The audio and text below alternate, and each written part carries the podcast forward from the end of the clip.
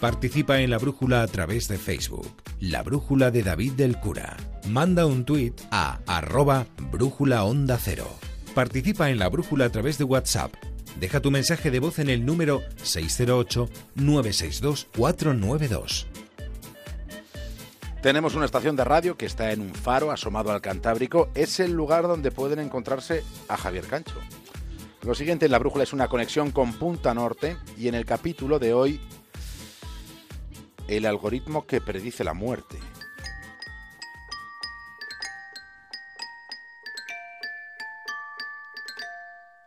No es lo primero que aprendemos, pero cuando se es niño es de lo primero que memorizamos.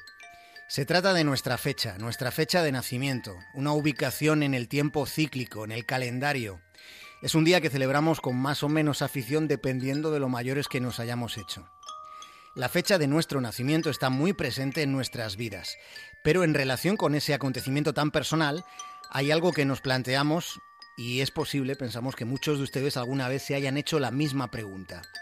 ¿Qué pasa con la otra fecha? ¿Alguna vez han pensado cómo será ese día? ¿Cuándo nos llegará el momento? ¿Cuál será la fecha de nuestra muerte? Hoy ha venido a buscarme la muerte. Estamos jugando una partida de ajedrez. Es una prórroga que me da la oportunidad de hacer algo importante.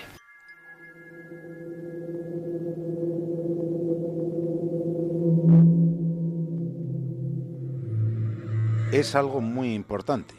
Existe un algoritmo que predice el instante mismo de la muerte y ya se está utilizando en hospitales de Estados Unidos. De momento, se trata de un tipo de anticipación para un tipo muy concreto de muerte.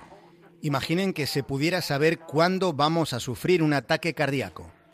Imaginen que se pudiera estar al tanto unas horas antes de que sucediera.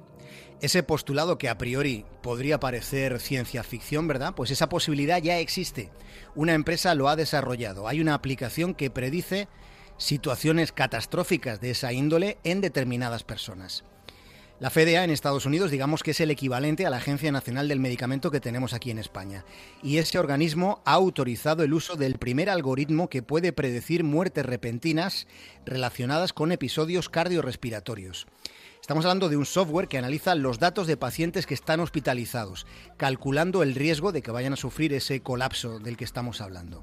Se puede detectar la inminencia de la muerte hasta con seis horas de antelación. Es lo que ya podemos llamar el mecanismo de prevención del último instante.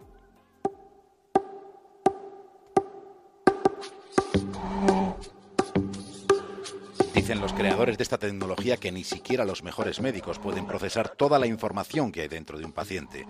Por eso no siempre es posible saber cuándo una vida se está deteriorando a toda velocidad.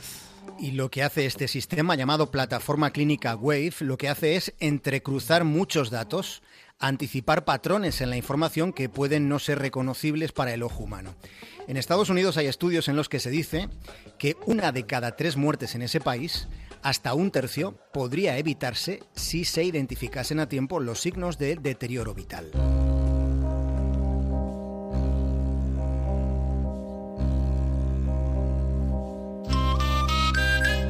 Ese software escudriña cinco variables clave y todas sus derivadas. Son el ritmo cardíaco, el respiratorio, la presión sanguínea, la temperatura corporal y la saturación de oxígeno.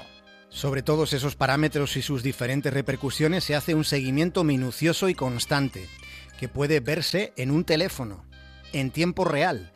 El algoritmo criba toda esa información sobre el paciente, insisto, en todo momento, durante cada segundo del día y de la noche, y de un modo automatizado cuantificando el nivel de riesgo en una escala que va del 0 al 5, siendo el 5 una situación extremadamente crítica. De modo que si algún paciente pasa del número 3, en ese instante el sistema envía una alerta para que el equipo médico intervenga. Claro, hay que añadir algo en lo que probablemente ustedes ya habrán pensado el hecho de que se sepa con anticipación que algo no va nada bien no garantiza que la vida del paciente vaya a mejorar, vaya a salvarse. No siempre se puede, explican, pero en muchos casos sí se logra. De momento, este sistema no sirve para anticipar otro tipo de colapsos como puedan ser los derrames cerebrales, ni tampoco puede utilizarse fuera de los hospitales donde ahora mismo se está usando. De momento no se puede, pero sí es posible imaginar que este es solo el inicio de un camino. Los creadores del algoritmo esperan que algún día, eso es lo que dicen, se pueda aplicar a la población en general. Aunque de momento solo tienen acceso a este mecanismo los que eh, pueden pagarse la estancia en determinados hospitales de Estados Unidos, que por otra parte es un país donde, recordémoslo, la sanidad universal no existe. ¿Cómo de universales serán los grandes avances en sanidad? Pues se trata de una pregunta pertinente en este mundo que es el nuestro, donde según datos de la FAO, son 815 millones de personas los que pasan hambre a día de hoy y cada día sobre la faz de la Tierra.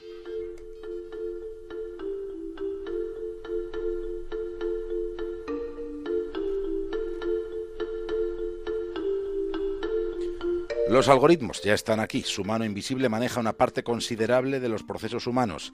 Y como alguna vez ya hemos advertido, tan solo estamos ante el comienzo.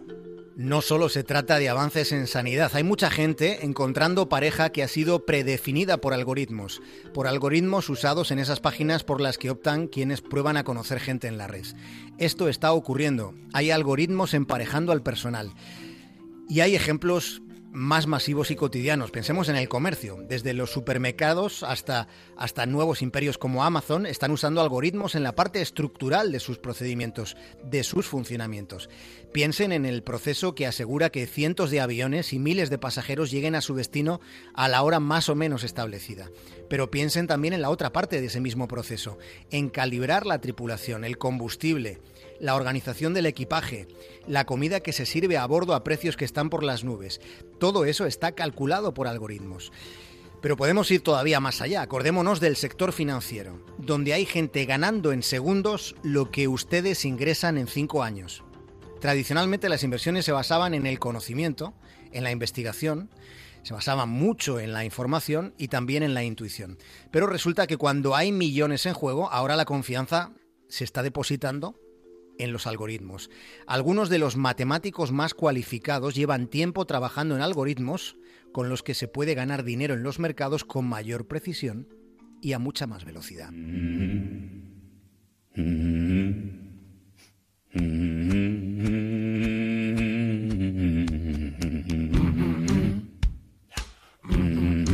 Ya han sido usados para escribir noticias o para crear música y arte. Aunque resulta impensable que un programa como La Brújula pudiera hacerse básicamente con algoritmos, sí que es un hecho que se ha desarrollado software capaz de crear e interpretar música que críticos musicales no han sido capaces de identificarla como música no humana. La melodía de estos mecanismos puede sonarnos tan indescifrable como el solfeo mismo para quienes no saben solfeo. Definamos algoritmo en la expresión más sencilla posible. Reduciéndolo a la mínima expresión, un algoritmo es como una receta de cocina que puede seguirse para resolver un problema específico. Pero el gran meollo de los algoritmos está en su capacidad de autoadaptación continua, permanente, sistemática. En su matriz está la intención de aprender todo el rato cómo hacer mejor lo que hace. En última instancia, en estos procesos, el control lo pueden tener los propios algoritmos. Ya contamos una vez en capítulos anteriores de Punta Norte, ya contamos que en ocasiones el control está en los algoritmos sin que los programadores humanos sepan exactamente cómo se están comportando.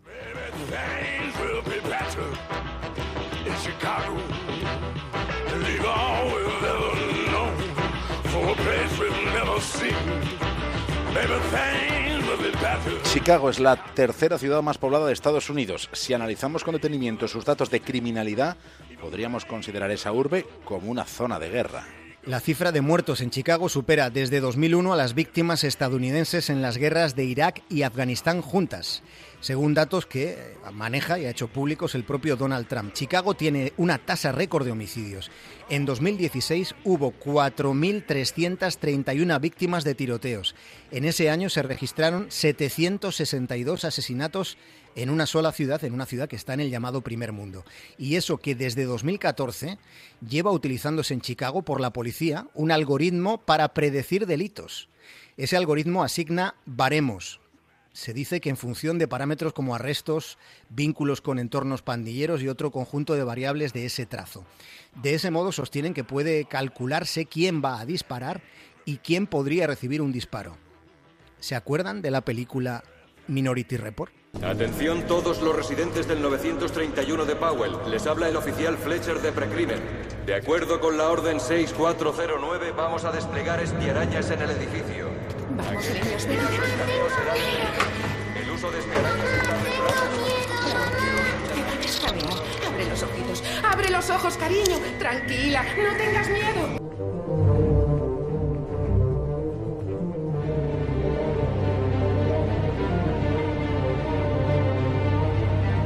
Lo de la película de Spielberg era ciencia ficción, lo de Chicago ni es ciencia ni es ficción. Es real, se trata de una herramienta que está utilizando la policía. Lo llaman lista estratégica de sujetos. Es una base de datos de ciudadanos sospechosos elaborada con software que ha utilizado factores no del todo conocidos, lo que ha posicionado clamorosamente en contra esa posición a organizaciones de derechos civiles. Las autoridades dicen que están advirtiendo a quienes tienen más puntos en esa lista de que están bajo vigilancia intensa. Ofrecen una alternativa, ayuda de servicios sociales a quienes quieran alejarse de esa violencia, pero llama poderosamente la atención que sea un algoritmo el que esté determinando quiénes son esos sospechosos.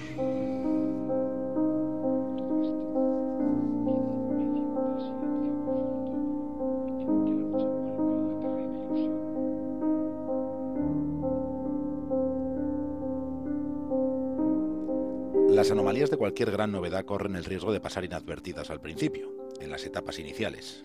Fijémonos en algunos casos concretos. La moneda británica cayó descontroladamente frente al dólar por encima del 6% en los mercados asiáticos en octubre de 2016. Aquel fue el mayor descalabro de esa divisa desde el Brexit, cuando se había hundido en ese momento un 11%. Lo llamativo de este catacroz de 2016 es que el desplome se debió en parte a operaciones computarizadas que funcionaban con algoritmos. No se trata de negar el cambio, se trata de identificar sus potenciales riesgos. En Estados Unidos, el Instituto de Tecnología de Massachusetts, la Universidad de Harvard y otras instituciones como estas han creado lo que se llama el Fondo para la Ética y la Gestión de la Inteligencia Artificial, para tratar de identificar problemas, para ayudar a determinar de dónde proceden y para enfocar eh, perspectivas con las que conseguir que la inteligencia artificial esté directamente vinculada al beneficio público. Confiemos en que sea ese el camino.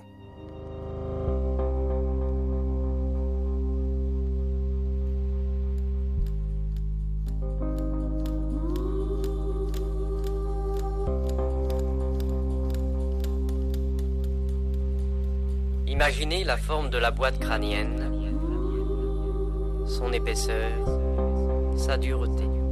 Comparez le plan mental à une scène de théâtre sur laquelle évoluent des personnages.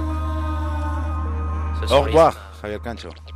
Un abrazo, David del Cura. les pensées, les pensées. Ordonnez à ces acteurs de se retirer et conservez une seule image. Installez-vous dans cette pensée et de ce moment, vous cessez de faire et commencez à, à être.